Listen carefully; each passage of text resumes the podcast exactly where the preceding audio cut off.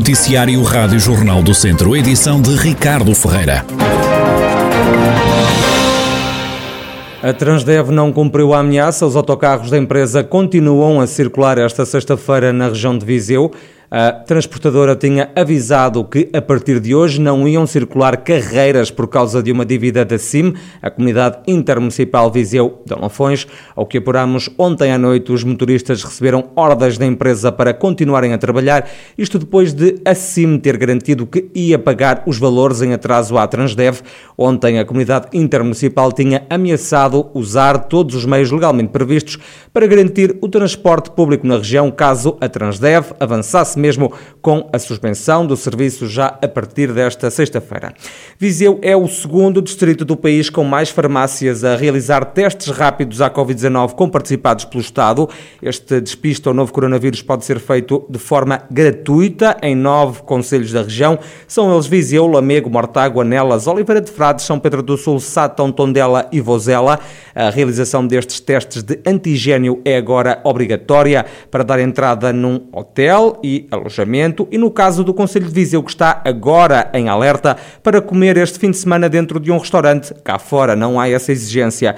A regra que obriga a apresentação de um teste negativo ou do certificado de vacinação nos restaurantes, numa medida que só afeta Viseu na região, entra em vigor este sábado às três e meia da tarde. Numa reação a esta medida, Jorge Loureiro, presidente da delegação de Viseu da Aresp, a Associação de Hotelaria, Restauração e Similares de Portugal, diz que este acaba por ser um mal menor. É uma notícia positiva, porquanto nos permitirá eh, trabalhar, apesar de muito limitados, eh, com uma população que, estando, eh, tendo o teste negativo ou tendo o, o, eh, passaporte Covid, eh, podem ter, eh, podem ter acesso aos restaurantes e bares se esta medida. Não tivesse saído para os conselhos de risco elevado, como é o caso do, do Conselho de Viseu, era uma dificuldade acrescida e, portanto, apesar de tudo, é um, um mal menor e nós tínhamos, a Aresp tinha sinalizado isso ao Governo a semana passada. É, é, é, é pouco, mas, mas é melhor do que nada. Jorge Loureiro, da Aresp, a Associação de Hotelaria, Restauração e Similares de Portugal. Com o recuo de Viseu no desconfinamento já este fim de semana, a Câmara Municipal diz que vai seguir as medidas impostas pelo Governo. Uma fonte do município adiantou à Rádio Jornal do Centro que não está prevista a adoção de mais medidas. Viseu faz marcha atrás no desconfinamento e Carregal do Também no distrito, entrou ontem em alerta. Se mantiver assim na próxima semana, também vai recuar. O presidente da Câmara de Carregal do Sal, Rogério Abrantes, não critica a decisão do governo, mas diz desconhecer a origem destes novos casos de infecção no Conselho. A decisão do governo é é normal e natural perante o número de casos que estão a acontecer no Conselho, que infelizmente eu não sei o porquê da razão de estarem a acontecer. Rogério Abrantes, presidente da Câmara de Carregal do Sal, que está preocupado com o aumento de casos de infecção por Covid-19 no Conselho, isto numa altura em que se sabe que Carregal do Sal está numa situação de alerta. Das últimas horas vem a notícia de mais um caso de Covid-19 em São João da Pesqueira. É o único Conselho hum, que na região reportou mais infectados. Eh, no distrito de Viseu e desde março do ano passado já foram contabilizados 29.885 casos positivos. Há também registro de 664 mortes e 26.968 curados. No centro hospitalar Tondela Viseu tiveram alta nas últimas horas dois doentes que estavam internados com Covid-19. No hospital encontram-se agora oito pessoas, todas em enfermaria. Os funcionários de limpeza que prestam serviço no centro hospitalar Tondela Viseu estão esta sexta-feira em greve cerca de 20 trabalhadores da empresa Talanter concentraram-se esta manhã à porta do hospital em protesto. Querem receber o mesmo subsídio de alimentação que ganhavam o ano passado, antes de começarem a trabalhar para a firma que foi contratada pela empresa pública SUS, Serviço de Utilização Comum dos Hospitais. Os grevistas reclamam ainda o pagamento dos feriados a 200%, como acontecia em 2020. Fátima Fonseca, uma das funcionárias em protesto, diz que os trabalhadores das limpezas não exigem mais do que aquilo que até já receberam. Não estamos a pedir mais, não estamos a pedir aumentos, só estamos a pedir realmente aquilo que já tínhamos e que nos foi tirado. Eles prometeram em janeiro que, por escrito e eh, verbalmente, que íamos manter todos os direitos até à data. O que é certo é que eles logo a seguir fizeram-nos isto. E, e cortaram e houve cortes e é isso que estamos a reclamar aqui. Já a delegada sindical Adelaide Nunes queixa-se também do aumento do trabalho. Hoje, amanhã, hoje tiram subsídio de alimentação, amanhã tiram, se for preciso, até o salário e cada vez é mais trabalho. Temos funcionários de férias, não metem ninguém, até pelo contrário, que há, há setores onde estão três mulheres, andamos lá duas. Há setores onde são duas funcionárias, há uma, sobrecarregam umas e, e para facilitar a vida a outras. Na concentração à porta do Centro Hospitalar Tondela Viseu esteve a coordenadora nacional do Sindicato dos Trabalhadores de Serviços de Portaria, Vigilância, Limpeza, Domésticas e Atividades Diversas, Vivalda Silva, que avisa que o protesto pode não ficar por aqui se a empresa contratada pelo SUS não responder às reivindicações. O que é que vai acontecer? Nova reunião com a empresa, vamos ver o que é que as empresas nos vêm dizer e depois os trabalhadores decidirão se continuam a luta ou não. Não temos esperanças nenhumas Sabemos que eles vão dizer, não sabem porque é que é reunião, porque já esclareceram, mas nós este trabalho temos que o fazer. Ou seja, não andamos a fazer lutas só porque fazemos. Fazemos lutas para conquistar o objetivo. Se conseguirmos, muito bem. Se não conseguirmos, também a luta continua, claro. Fica o aviso de Vivalda Silva, a coordenadora nacional do Sindicato dos Trabalhadores dos Serviços de Limpeza. Por suspeitas de tráfico de droga, foi detido em Tarouca um homem de 34 anos. O alegado traficante estava a ser investigado há meio ano depois de a Força Policial ter descoberto que o indivíduo usava um espaço de restauração para vender cocaína e heroína. O homem foi detido e também presente a tribunal ficou em prisão preventiva. Júlio Norte deu uma nega ao PSD a poucos meses das autárquicas.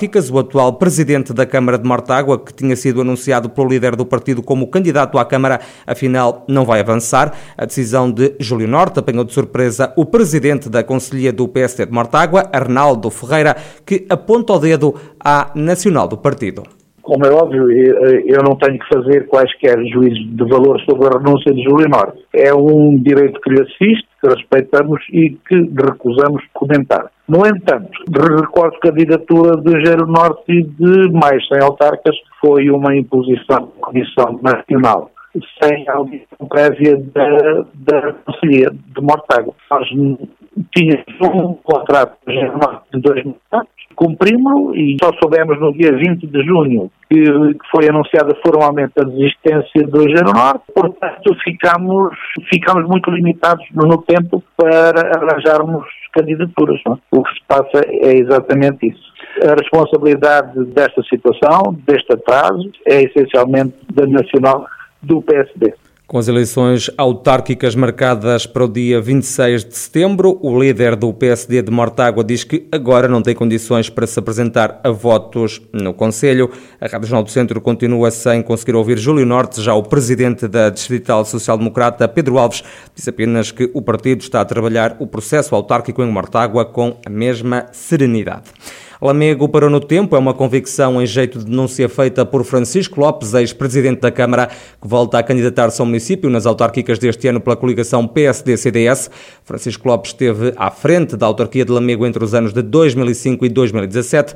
O antigo autarca diz que o Conselho precisa de um projeto de renovação para recuperar o desenvolvimento que já teve no passado. Já fui presidente da Câmara de Lamego, com muita honra. Eh, desenvolvemos projetos de grande interesse para a cidade, para o Conselho para a região. Eh, desenvolvemos Lamego, transformamos Lamego num local onde se pode viver, onde se pode eh, investir, que se pode visitar.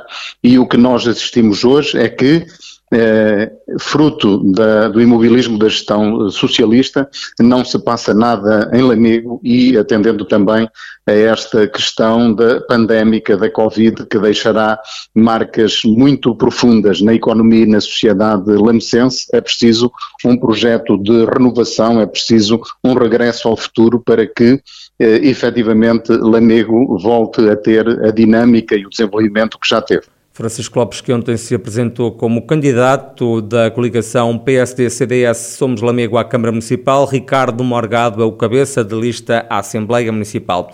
Um dos quadros de bicicleta mais leves do mundo é produzido em Campia, no Conselho de Vozela. O produto é fabricado pela Carbon Team. A empresa instalou-se o ano passado no Conselho Vozelense e investiu cerca de 8,5 milhões de euros. Os quadros de bicicleta em carbono feitos em Campia já ganharam fama mundial. É o que adianta Henry Osgunes, o diretor da Carbon Team. Estamos a falar de um quadro de bicicleta super leve, 775 gramas, o, peso em média que, que sai, e este é um dos quadros mais leves do mundo. Carbon Team está a ter um impacto não só em Portugal, mas na Europa e no mundo, porque pronto, é uma novidade na Europa e todos os grandes players estão interessados nos nossos produtos. A Carbon Team conta produzir 55 quadros por ano e já pensa na expansão. A empresa sediada em Campia Vozela foi inaugurada esta sexta-feira pelo Ministro da Economia. E a Associação Ibérica dos Municípios Ribeirinhos do Douro tem em marcha um projeto de controle das águas do curso de água. Big Data for Rivers é o nome deste projeto que tem um investimento associado de 14 milhões de euros e que vai ser executado ao longo de três anos. A ideia é acompanhar a qualidade das águas, como explica João Paulo Fonseca, presidente da Câmara de Armamar, conselho que ontem recebeu a Assembleia Geral da Associação Ibérica dos Municípios Ribeirinhos do Douro. Aquilo que, que falta fazer, não só no Rio Douro, mas na, na maior parte dos rios da Europa, é um controle efetivo da qualidade das águas. Quando falamos num rio com a extensão do Rio Douro, percebemos que há várias faixas do rio onde é preciso monitorizar e perceber a qualidade da água na sua captação, mas aquilo que se pretende com este projeto é na origem percebermos a qualidade da água, tomar medidas na origem e não à posterior da captação. E há uma série de medidas de equipamento que, que estão previstos neste projeto para que se possa não só controlar a qualidade da água, mas também fazer um uso mais eficiente da mesma. A Associação Ibérica de Municípios Ribeirinhos do Douro é composta por 80 municípios de Portugal e Espanha e desenvolve projetos para melhorar e proteger todo o Rio Douro.